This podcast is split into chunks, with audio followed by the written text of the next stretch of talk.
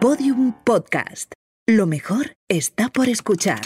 Hola David, ¿qué haces? Pues nada, estoy aquí buscando un poquito de información. ¿Sobre qué? ¿Sobre noticias de estas curiosas tuyas que escribes en la web de la SER? ¿Qué va? Es que Jimena me ha dicho que ahora que ya es una crack de la tecnología, va a domotizar su hogar. Madre mía, qué peligro.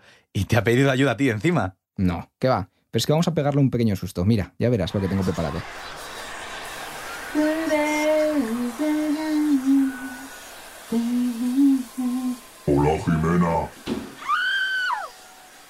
¿Hola? vamos a jugar a un juego. Eh, ¿Quién eres? Si es una broma, será mejor que pares o te reviento de champú en los ojos. Joder, joder, joder, joder, se me está revolucionando la casa y yo que no me leí las instrucciones, claro. Ay, qué miedo, qué miedo, qué miedo, yo me tiro de aquí.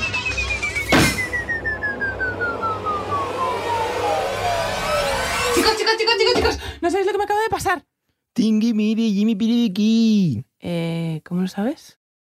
Nada, Jimena. No, no, David, en serio. que quería probar si Mm. estás preparada para hacer frente a un hogar inteligente. ¿Pero sois tontos o qué? Lo que no estoy preparada es para aguantaros a vosotros. Bueno, mientras estos dos resuelven sus diferencias, yo os cuento que hoy en este episodio de Cacharradas vamos a hablar de casas domotizadas y el Internet de las cosas. ¿Qué hay detrás de esta tecnología cada vez más común? Hoy, en Cacharradas, te explicamos en qué consiste la tecnología, sus beneficios y sobre todo los riesgos a los que nos exponemos al automatizar cada una de las cosas, cada uno de los utensilios, cacharros que tenemos en nuestras casas. Episodio número 8, ¿cómo mola hackear casas si eres un ciberdelincuente? ¿Verdad?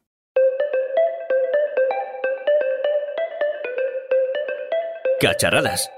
Con Íñigo Sastre.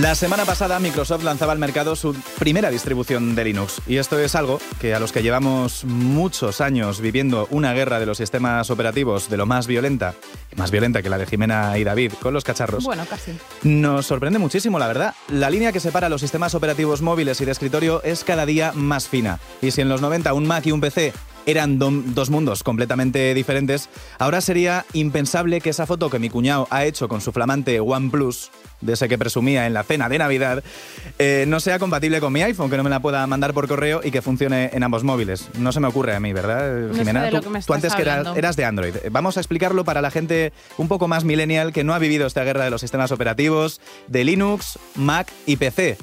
Bien, Microsoft, que fabrica Windows, lleva más o menos un año eh, incluyendo distribuciones de Linux en la Microsoft Store. Es decir, yo me puedo instalar Windows en mi ordenador, acceder a la Microsoft Store y bajarme una distribución de Linux, un sistema operativo de la competencia y que, amenazaba con acabar con Windows.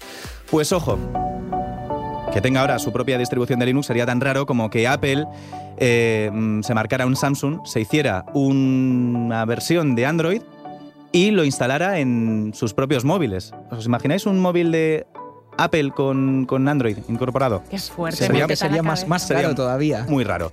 No obstante, Linux siempre ha sido el sistema operativo fuerte en los servidores, no en escritorio, y Microsoft se ha fijado precisamente en ese objetivo. La nueva distribución de Linux de Microsoft, que se llama Azure Sphere, es precisamente para dar soporte y mejorar la seguridad del Internet de las Cosas, que es nuestro tema de hoy en Cacharradas.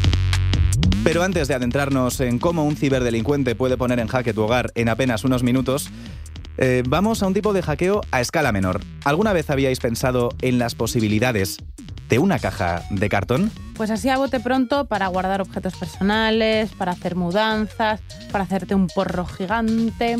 Mm, para pegar a David en la cabeza. También. Pues sí, lo básico. Eh, Nintendo ha ido un paso más y ha dado vida a este material. La compañía presenta esta semana Nintendo Labo, un nuevo concepto de juego mediante el que podremos darle vida a todo aquello que se nos ocurra de una forma muy sencilla, desde motos de cartón hasta casas, cañas de pescar o vehículos radiocontrol. Todo ello mediante la programación y nos lo va a contar aquí nuestro compañero David Justo. Pues sí. Estoy enfadada por la casa, ¿eh? Todavía, pero bueno, luego, No luego resolvéis vuestras diferencias. Pues nada, que estuve en, en un evento de, de Nintendo en el que nos presentaron Nintendo Labo y pude ver con mis propios ojos y tocar el cartón y ver cómo cobra vida. O sea, es un proyecto súper súper chulo. Para que yo me entienda, esto es llevar a la vida real las, las cosas que hay en la pantalla o al revés. Pantallas, ¿no? Más bien, Sí, la pantalla las básicamente. cosas que tenemos en la, en la vida real. Y ya que no estuvisteis ahí conmigo ni pudisteis probar estos inventos tan molones, pues os traigo unas declaraciones del Relaciones Públicas de Nintendo España, que es Enrique Marcellán, quien nos habla tanto sobre Nintendo Labo como sobre sus posibilidades en el mundo de hoy en día y en el futuro. Nintendo Labo es una nueva forma de jugar con nuestras propias creaciones. A las creaciones nosotros las llamamos Toy-Con, eh, por su relación con el nombre de Joy-Con, que son los mandos de Nintendo Switch. Estas creaciones, estos Toy-Con, funcionan gracias a la tecnología no solo de Nintendo Switch, sino más concretamente de, cada uno de los, de los mandos, de los Joy-Con. Estas tecnologías son eh, la cámara eh, infrarroja, que también es linterna, el giroscopio, el acelerómetro y la vibración HD, la vibración en alta definición. Con estas cuatro tecnologías eh, vamos a hacer funcionar cada uno de los Toy-Con que tenemos eh, y que vamos a lanzar el día 27. Estos son el antenauta, que utilizaría la vibración HD, la caña de pescar, que utilizaría el giroscopio y el acelerómetro, el piano y el robot que utiliza la cámara infrarroja, y la casa que también utiliza la cámara infrarroja. Y después me queda por último la, la, la, la, la- la moto que utiliza giroscopio y acelerómetro. ¿Vale? Estos, estos seis Toy-Con eh, son los que vamos a lanzar el día 27. Cinco en un kit variado y uno en el kit del robot. Oye, David, pero yo soy un manazas. ¿Voy a poder montar estas cosas tan chulas eh, solamente con videoconsola? Has coincidido la sesión con niños de 6, 7 años, niños de 10 y todos lo han hecho perfectamente. Las instrucciones son súper intuitivas, son súper sencillas, están explicadas eh, para cualquier persona, ¿vale? O sea, eh, por muy patoso que seas, por muy poco hábil que seas, al final resulta súper sencillo. Tenemos unas instrucciones en las que te va a explicar paso a paso qué hacer, eh, se va a anticipar a tus movimientos, te va a decir cada pliegue que tienes que doblar, cada pieza que tienes que poner, cada cuerda, cómo engancharla. Además, puedes coger cada una de las piezas, rotarlas, aumentarlas, eh, disminuirlas. eh, puedes ir hacia adelante, puedes volver hacia atrás si algo no te ha quedado claro. O sea, al final todo es súper sencillo y viene súper bien explicado.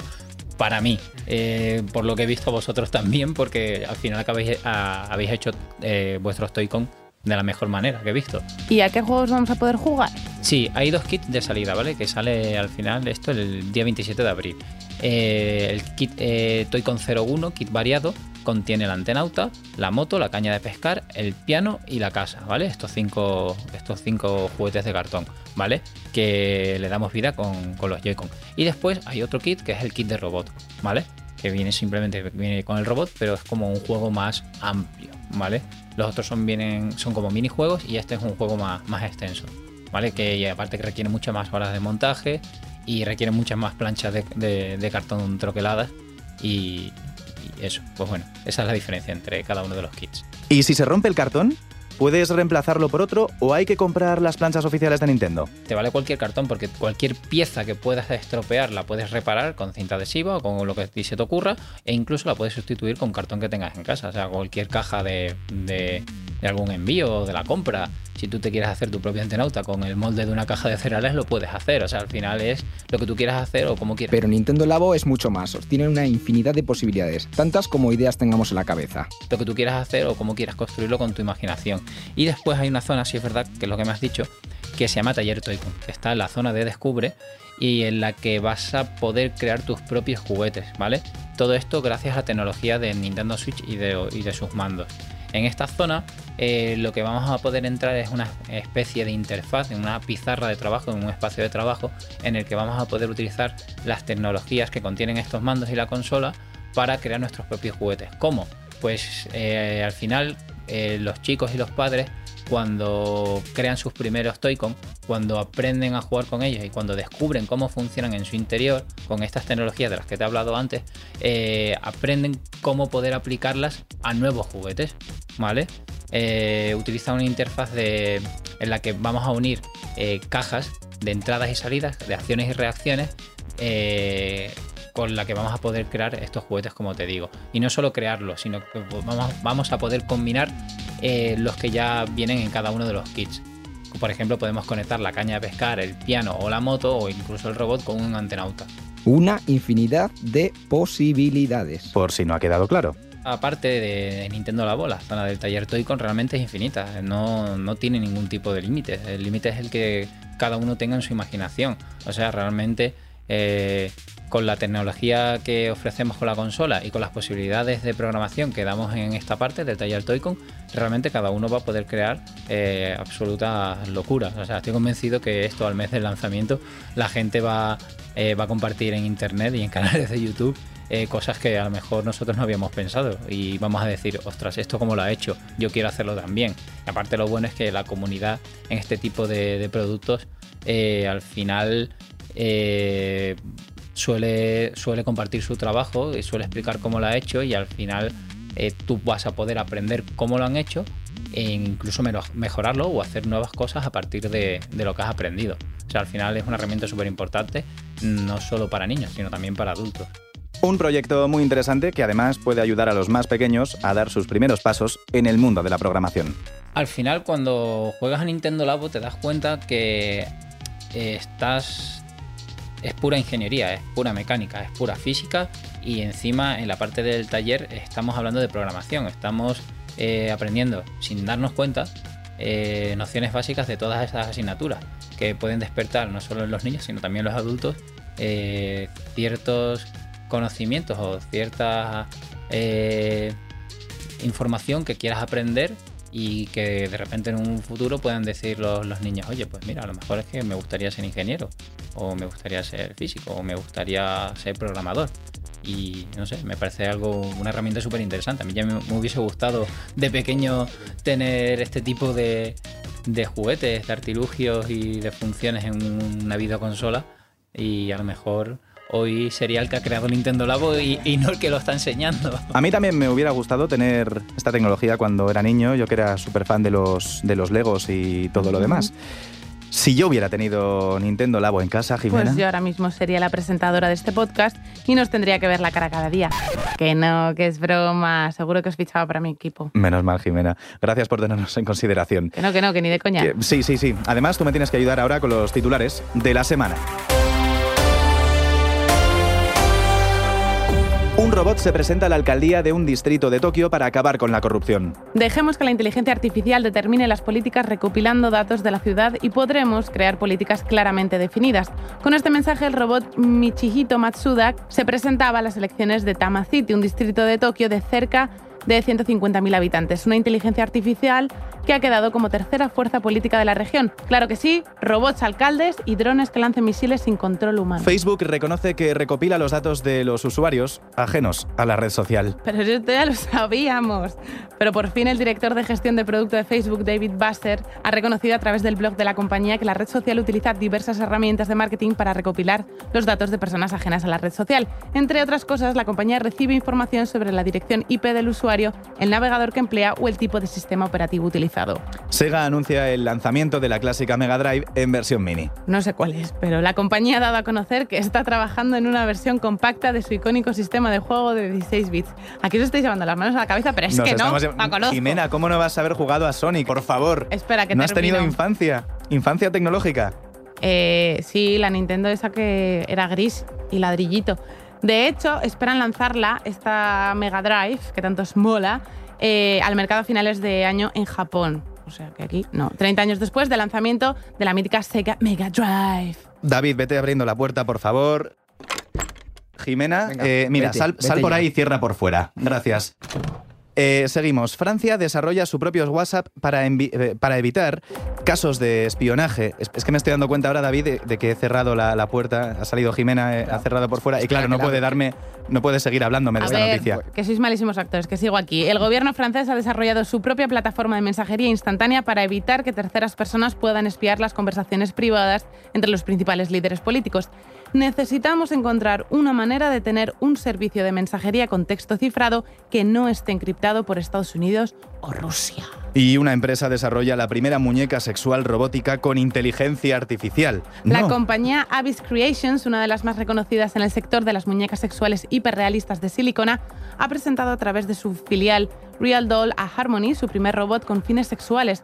Una muñeca con inteligencia artificial incorporada capaz de satisfacer las necesidades básicas de sus usuarios. De cara a final de año, la empresa espera presentar su versión masculina e incluso una transgénero. Y al hilo de esto, eh, Íñigo, te recomiendo que veas Lars y una chica de verdad, que es una peli que mola un montón. Me lo apunto. Cacharradas, ahora también con los sonidos del Candy Crush Sweet, tasty, delicious, divine. Sugar Crush. interpretados por David Justo.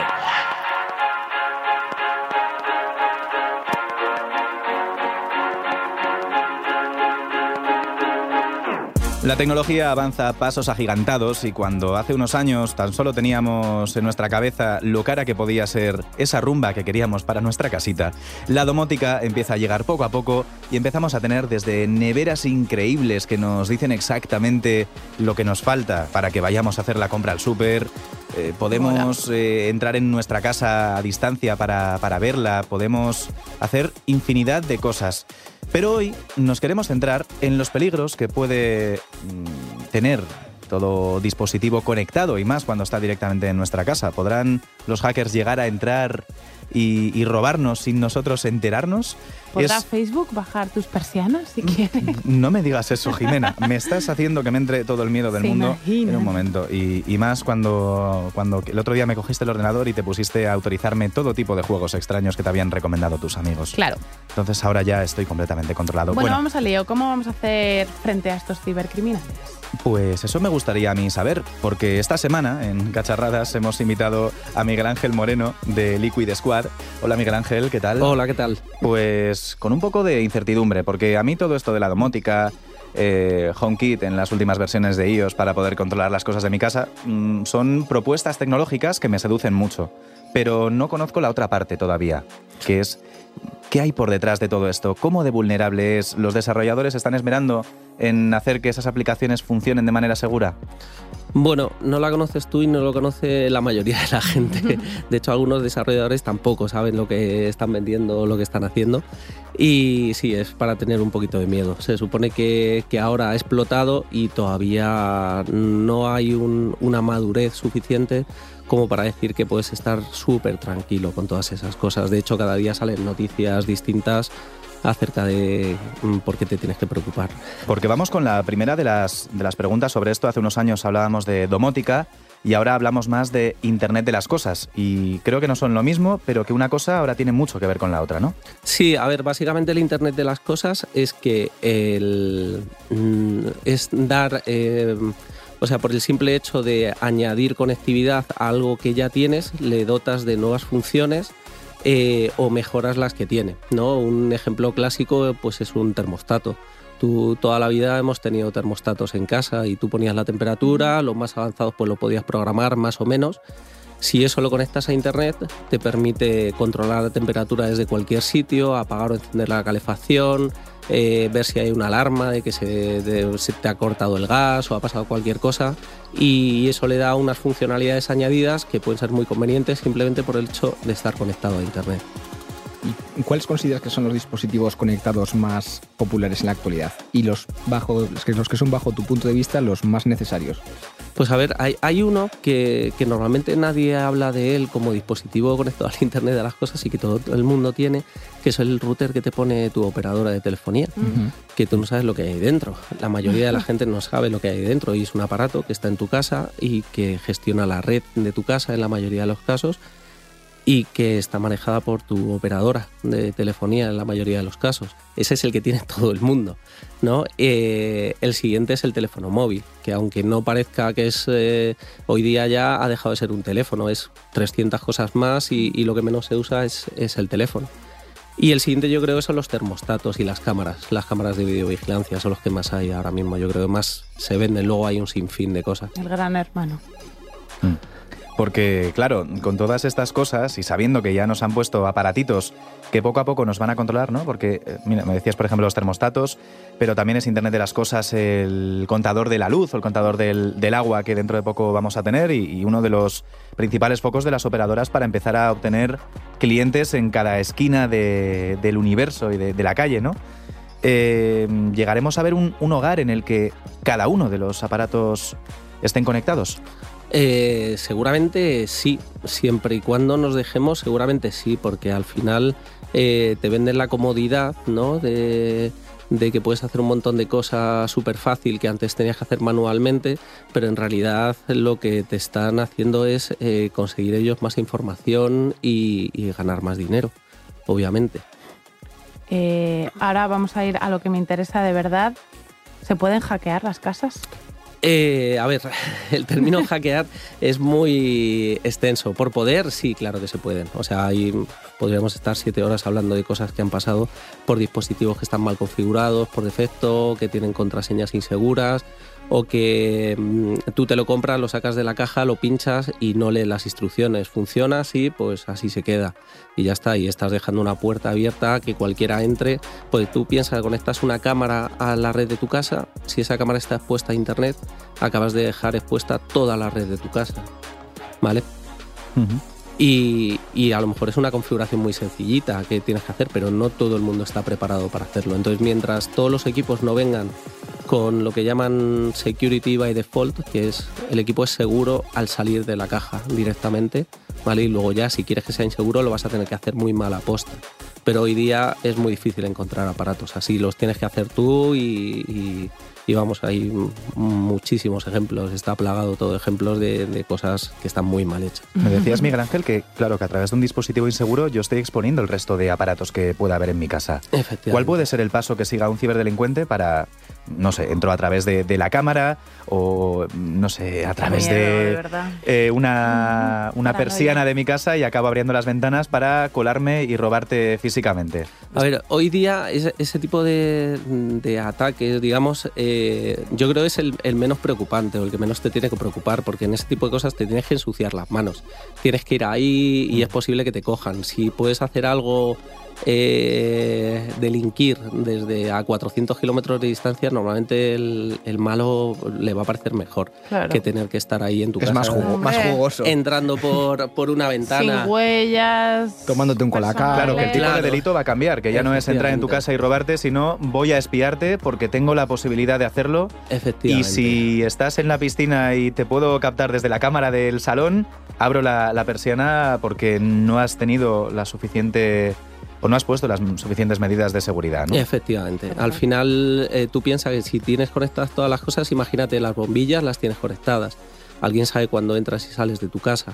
Tienes el termostato conectado, saben si, eh, pues lo mismo, si estás en casa, no estás en casa. Eh, incluso se puede utilizar eso para saber dónde está tu casa. Porque si tú enciendes el termostato hoy a las 8 de la tarde, no estás en Madrid, que hoy Claro. hace un calor tremendo, ¿sabes? Y Claro, se pone la calefacción lo a estás tope. haciendo desde el trabajo para, Lo para está- llegar. Sí. Efectivamente, entonces eso, todo eso al final es información que se puede recopilar y dependiendo para qué sea, lo puedes usar para el bien o para el mal. Lo que estabais hablando antes de Facebook, por ejemplo, es un ejemplo clarísimo. El otro día en una charla que estuve estaban hablando, eh, porque estamos pensando siempre en los hackers, ¿no? Como van a entrar en tu casa y te van a robar, pero hay otras cosas que pueden ser igual de peligrosas, como por ejemplo eh, mm, cepillos de dientes conectados, que tu seguro dental te dice que le des la cuenta o se conectan a tu seguro dental y tu seguro dental sube o baja en función de si te cepilla mal los dientes o no. No, pero Claro. eso es Al final todos son datos. ¿no? Si es que volvemos siempre a- datos, al mismo debate. Estamos tanto para el delincuente que quiere saber cuánta gente está en casa a una hora o en qué, un- en qué urbanización puedo vender unos datos a unos delincuentes físicos para Hay muchos que roben. delincuentes entonces. Claro. Más de los que creemos. Hay muchos. Bueno, delincuentes más luego los que quieren quedarse con, con todo nuestro dinero eh, de forma legal, que, que lo hacen con los datos como estamos viendo estos últimos días con todo el escándalo de Facebook, el Big Data en el caso de, de los seguros. Eh, Lo- sí que luego está es curioso, piensa, ¿eh? el, no solo el, el que te hackee en tu casa y demás, sino que utilicen tu casa para hacer cosas peores. ¿Vale? Mm. Porque pueden utilizar una cámara web de tu casa simplemente como salto para entrar en una web mm, a robar un banco, Ujú. hacer otro tipo de cosas y que sea tu y que sea tu dirección IP la de tu casa la que aparezca como que es la, Claro, la- que luego- ha hecho ese ataque. Luego viene a ti la policía y, Exacto, y dice, luego oye, tú ¿qué, se lo has- qué has explicas. hecho? ¿Qué has hecho? Sí, Claro, luego tú se lo tendremos- explicas, mire, no, que- que Tendremos una nevera minando bitcoins algún día. bueno, sí, seguro, seguro. Al final pensad que todo eso va a acabar, eh, o sea, acaba en una cosa, que es monetizar eso. Claro. O sea, hay que sacar dinero, la gente saca dinero donde sea. ¿Dónde ha quedado, no sé, el David Justo graciosete que hackea tu casa solamente para darle un susto a Jimena?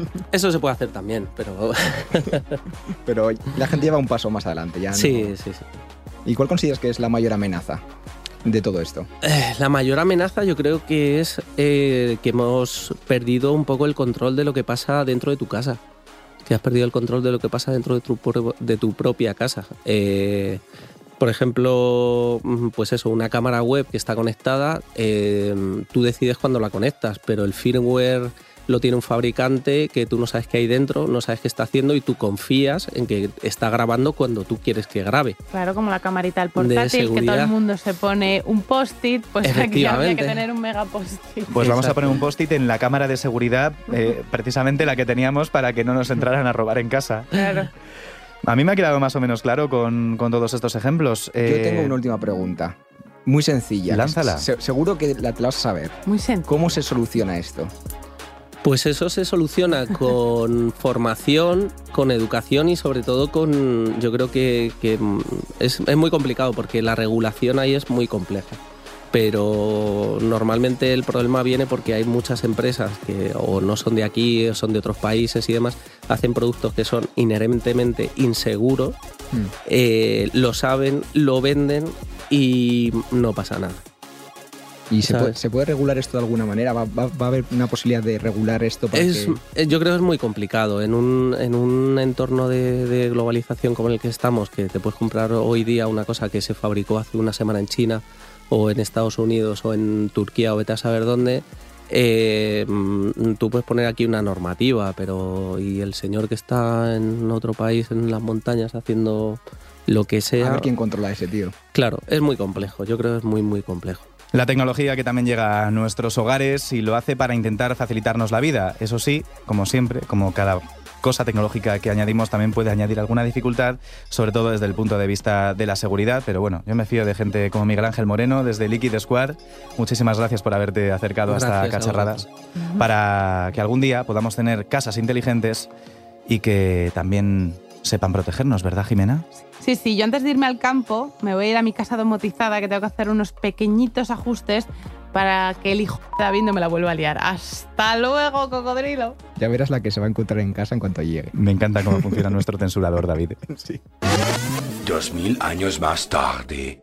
David, me cago en tu madre, deja de tocarme la casa de los cojones. Vete a tu casa a conectar la nevera con tu con tu móvil porque me tienes hasta el chot, chico. Cómprate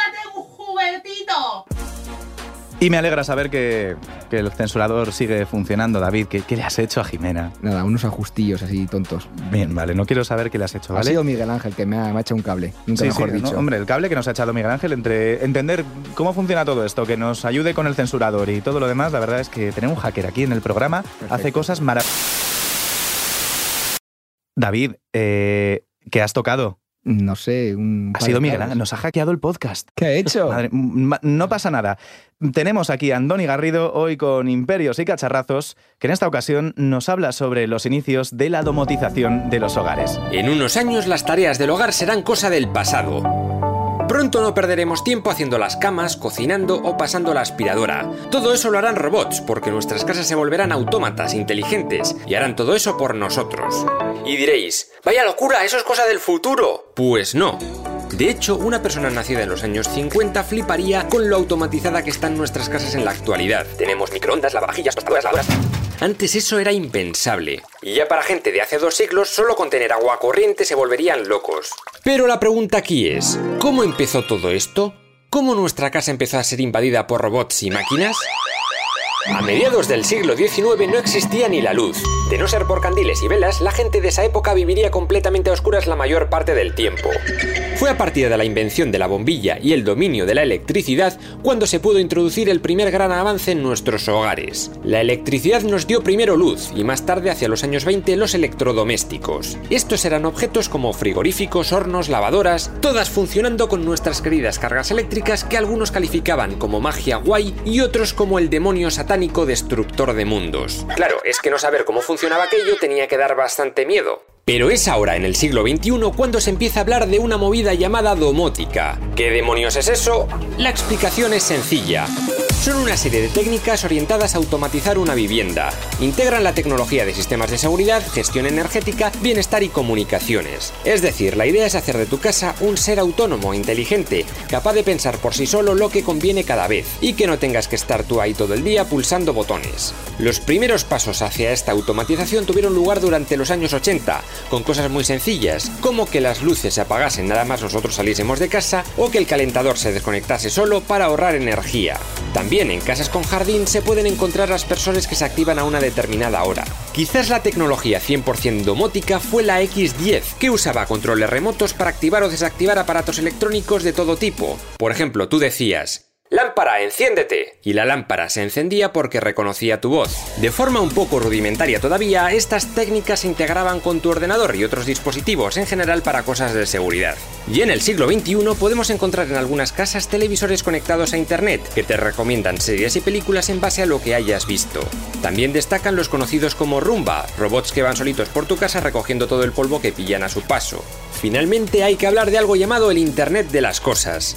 Esto significa que gracias a Internet y los ordenadores podremos programar todas las tareas automáticas de una casa en base a un horario, a cambios en el entorno o básicamente porque nos dé la real gana. Por ejemplo, que cuando estés llegando a casa se vaya encendiendo el aire acondicionado o se vayan calentando los fideos. ¿Y cómo sabe la casa que estás cerca? Pues porque gracias a este Internet de las Cosas, la casa detecta la geolocalización de tu móvil.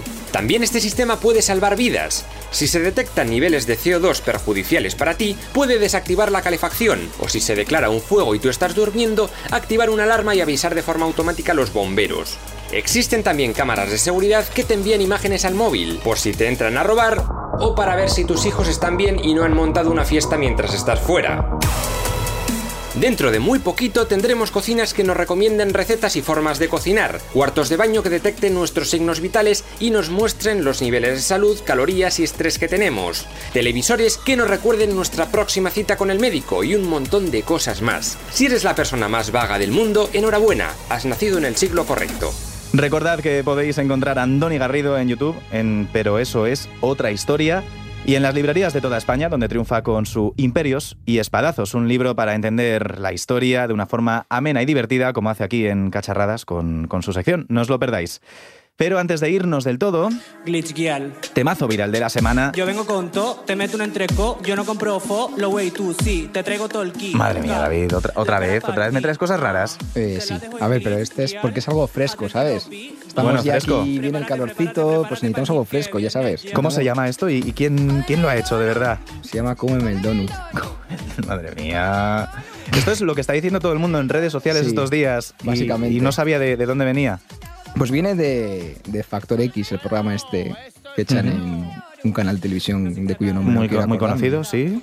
Y, Y y- pues- y a raíz de que ha salido el tema, es decir. Pues que fueron a hacer una, una prueba de audición y em, como sabían que no iban a ganar, pues dice, vamos a ponernos a dar el cante.